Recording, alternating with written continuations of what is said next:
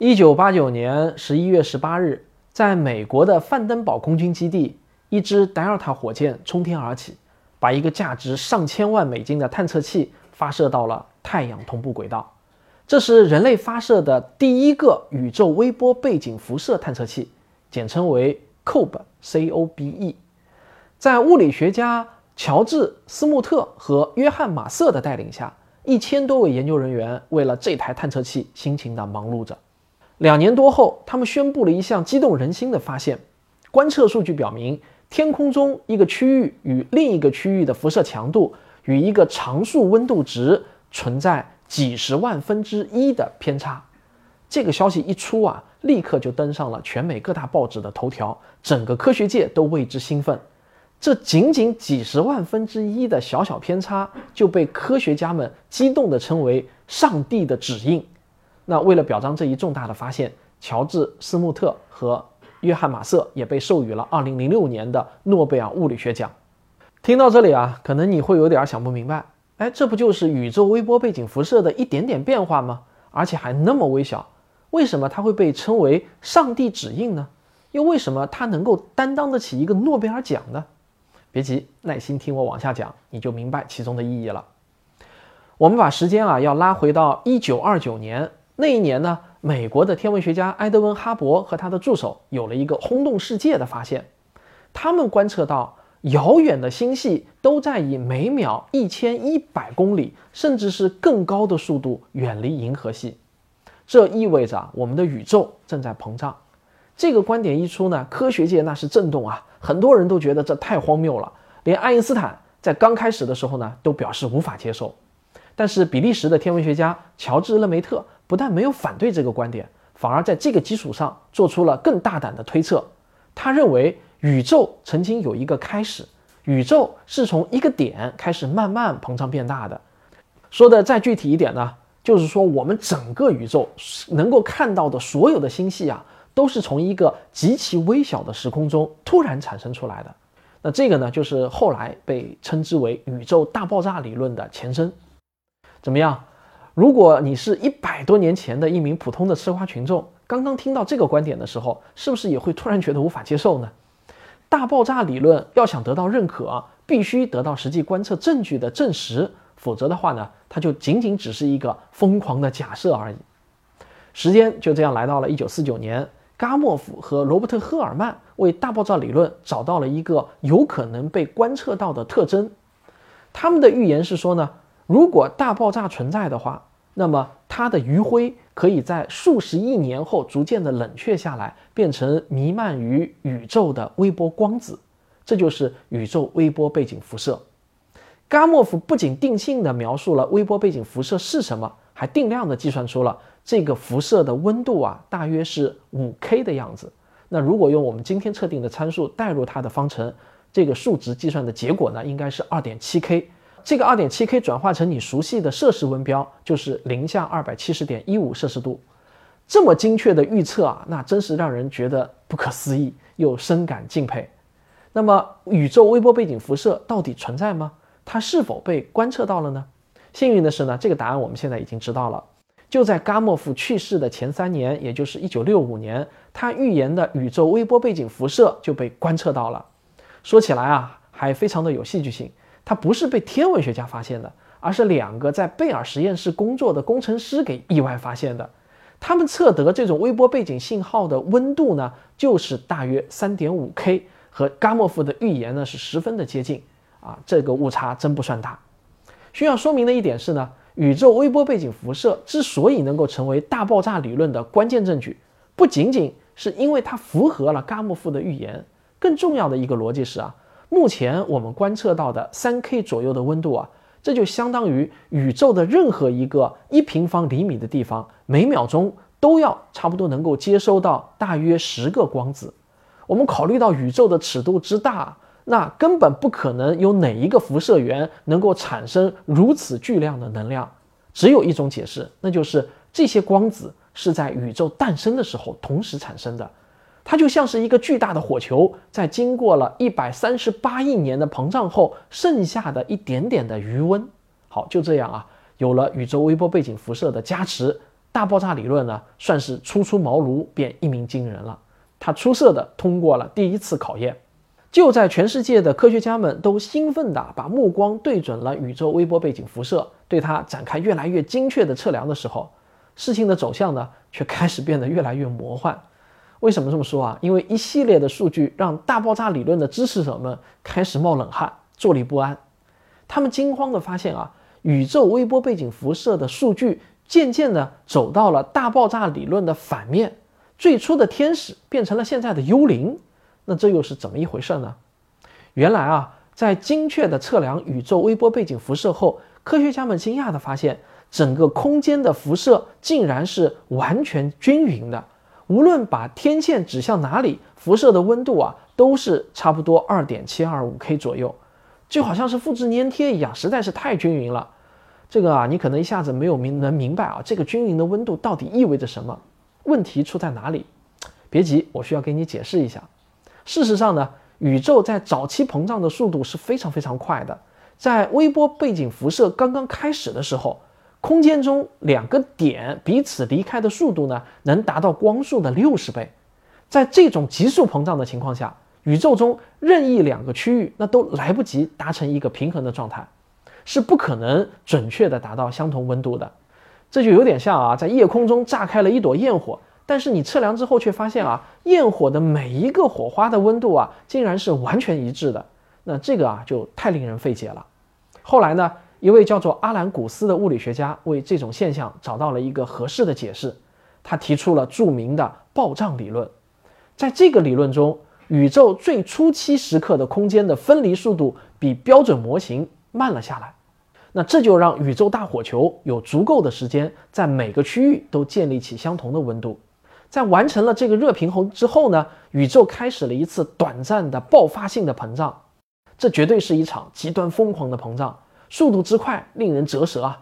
大约是在十亿亿亿亿分之一秒的时间内，宇宙的尺度啊突然就增大了十的二十六次方倍，这就是一百亿亿亿倍。那这个模型的核心就是啊，宇宙空间在迅速远离之前就已经建立起了共同的温度。如果说啊，大爆炸理论在初期呢是让人无法接受的，那么疯狂的暴胀理论就更加出奇了。如果要让它得到科学共同体的认可，必须要有非常强有力的证据才行。这就是我经常说的那句话：非同寻常的主张啊，需要非同寻常的证据。那么，暴胀理论是否能做出一些可以被检验的预言呢？这个是可以的。哎，咱们先上个小广告，广告之后见。如果不用演化的角度看待植物，那植物不过就是瓜果蔬菜、花花草草。然而，如果我们用演化的思维去考察植物世界的生存竞争，你会看到植物的演化史是何等的波澜壮阔，充满了深刻的哲理。我的收费专辑《植物有故事》经过十个月的精心打磨，现在已经全部完更了，依然是原汁原味的科学有故事的风格。闹节目荒的你，现在购买就可以一口气听到爽。在一大批理论物理学家的共同努力下，其中也包括大名鼎鼎的霍金，他们发现空间的快速膨胀并不会导致辐射的绝对均匀。相反，因为量子涨落的存在，在宇宙看似均匀的微波背景辐射中，必定也会存在着极为微弱的温度涨落。这就好像光滑的水面上会泛起微微的涟漪一样，只要我们能够观察到这种微弱的涟漪。那暴胀理论也就得到了最为关键的证据。为了检验这个预言，我们在节目中一开头提到的那个 COBE 探测器就在1989年踏上了征程。结果大家现在已经知道了，COBE 找到了宇宙微波背景辐射的温度涨落，仅仅只是几十万分之一这样大小的偏差，和理论预测呢就相符的非常的好。它给暴胀理论提供了关键性的证据。COBE 的发现啊，就极大的振奋了科学家们探索宇宙微波背景辐射的热情。到了2001年的6月30日，NASA 在卡纳维拉尔角又发射了一颗宇宙微波背景辐射探测器，它的名字呢叫做威尔金森微波各项异性探测器，简称为 WMAP。这也是我们今天压轴亮相的主角。WMAP 以更高的精度测量了宇宙微波背景辐射，对暴胀理论进行了更加严格的检测。从外形上来看呢 WMAP 要比 COBE 大得多，而且复杂得多。但其实啊，它的质量只有 COP 的三分之一左右。它使用一对直径一点五米的盘形天线来收集微波辐射，接收器可以在五个不同的频率上工作。WMAP 每一百三十秒就转动一周，需要六个月才能完成一个完整的全天图。它会记录天空中每一部分的微小温度变化。你可能会想啊，这个 Cob 探测器不是已经证实了暴胀理论吗？那 WMAP 是不是就相当于只是做一次二次检查？好像作用并不是想象的那么大。为什么它还是我们今天的主角呢？事实上啊，WMAP 的重大意义在于啊，它可以将大爆炸理论的检验推进到一个新的精度水平。WMAP 与 Cob 相比呢，有一个很大的优势，就是啊。它被送入了距离地球一百五十万公里处的地日第二拉格朗日点上，这里的辐射污染要大大低于较低的地球轨道，而这个得天独厚的地段也让 WMAP 的灵敏度要远远高于 COBE，可以达到 COBE 的四十五倍，而且能够分辨出比 COBE 的分辨细节小三十五倍的空间细节。WMAP 与 COBE 一起对比啊，我给你打个比方啊，就好像呢，相当于哈勃空间望远镜和我们自己在家里用的那种小型的天文望远镜的对比差不多。所以呢，它是一种降维打击般的碾压级的胜利。也就是说啊，WMAP 的观测数据要可靠得多。如果二者出现矛盾，那 COBE 之前的观测结果势必呢就要被 WMAP 所推翻了。那么 WMAP 的观测结果到底是支持暴胀理论还是反对呢？先简单给你一个结论，就是支持。面对更加严苛的检验，暴胀理论依然是屹立不倒。在将近十年的观测中呢，WMAP 获得了许多重要物理量的新数据，并且啊，将它们转变为了精确测量的宇宙学参数。温度的测量精度甚至达到了千分之一度。那么这么高的精度有什么意义呢？或许你没有想到，它可以被用来测量宇宙到底是弯的还是平的。根据广义相对论啊，空间可以被弯曲，从而形成一个巨大的透镜。那么这个透镜的角度到底有多少呢？我们可以观测已经在空间中穿梭了一百多亿年的微波，它们在空间中穿行，它的角度大小有可能被放大，也有可能被缩小，这取决于空间是正曲率还是负曲率。这就好像宇宙呢，到底是凸面镜还是凹面镜一样。但 WMAP 实际观测的结果呢，也是出乎意料，微波似乎并没有出现任何的弯曲，所有的宇宙啊都像是一个非常非常平滑的镜子，也就是说啊，整个空间它没有弯曲，宇宙的平直性可能达到了至少要高于百分之一的精度，它是那么的平直光滑，而这正是暴胀理论所预期的结果。有了 WMAP 提供坚实的数据支持。暴胀理论作为宇宙大爆炸理论的重要修正，就一直统治宇宙学研究啊，到今天。那么我们一般呢，把这个称之为标准宇宙模型。而当今宇宙学的最前沿领域，就是在暴胀时刻，也就是大爆炸之后那不可思议的十亿亿亿亿分之一秒的时间里，到底发生了一些什么样的事情？除此之外啊，WMAP 在其他方面也有许多斩获。首先，WMAP 以前所未有的精度测量了宇宙的质量和能量，它测量出啊，普通物质只占到了宇宙物质总量的百分之四点六，而暗物质呢占到了总量的百分之二十三，其中前者的误差呢仅为百分之零点一，后者的误差仅为百分之一。这两个数字意味着什么呢？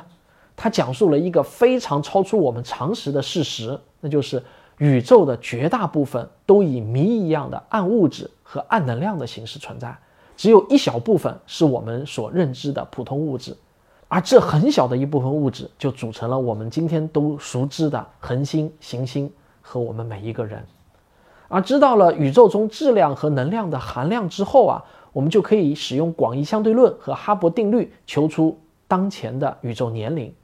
啊，这个结果呢就是。一百三十七点三亿年左右，误差呢大约为百分之一。另一方面，WMAP 的数据让我们开始了解了第一代恒星和星系形成的时期。如果恒星在大爆炸之后很快就形成了，那么它们就会使弥漫的气体电离，出现大量光子被电子弹射的环境条件。这种后期散射效应会在微波辐射中留下偏振的印记，而 WMAP 观察到了这种偏振现象。分析表明，在大爆炸之后几亿年的时间里呢，大约有百分之二十的光子被电离气体的雾气所散射。这个结果呢，也非常的出人意料。天文学家之前并没有预期到第一代恒星会这么快就形成。在 WMAP 眼中，宇宙微波背景辐射就是宇宙婴儿时期的景象。大家可以想象一下啊，当你成年后，你再看到自己刚诞生几个小时的样子，那是一种多么奇妙的感觉啊！也许电磁波正是宇宙、恒星和行星讲述自己故事的语言，而这些语言啊，就充斥在无尽的宇宙空间中，等待着我们去探测、去倾听。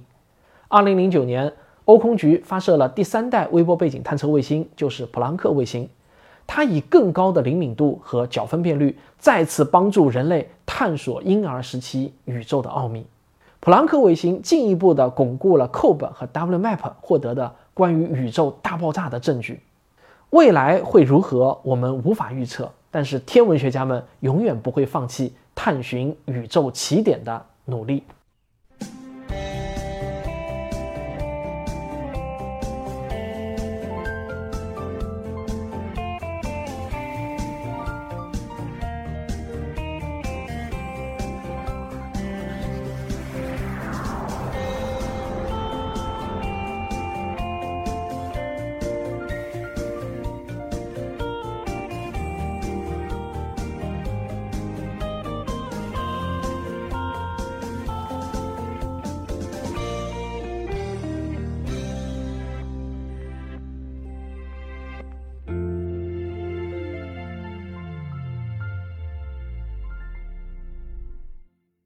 如果我的节目还没听够，我向您推荐《科学史评话》。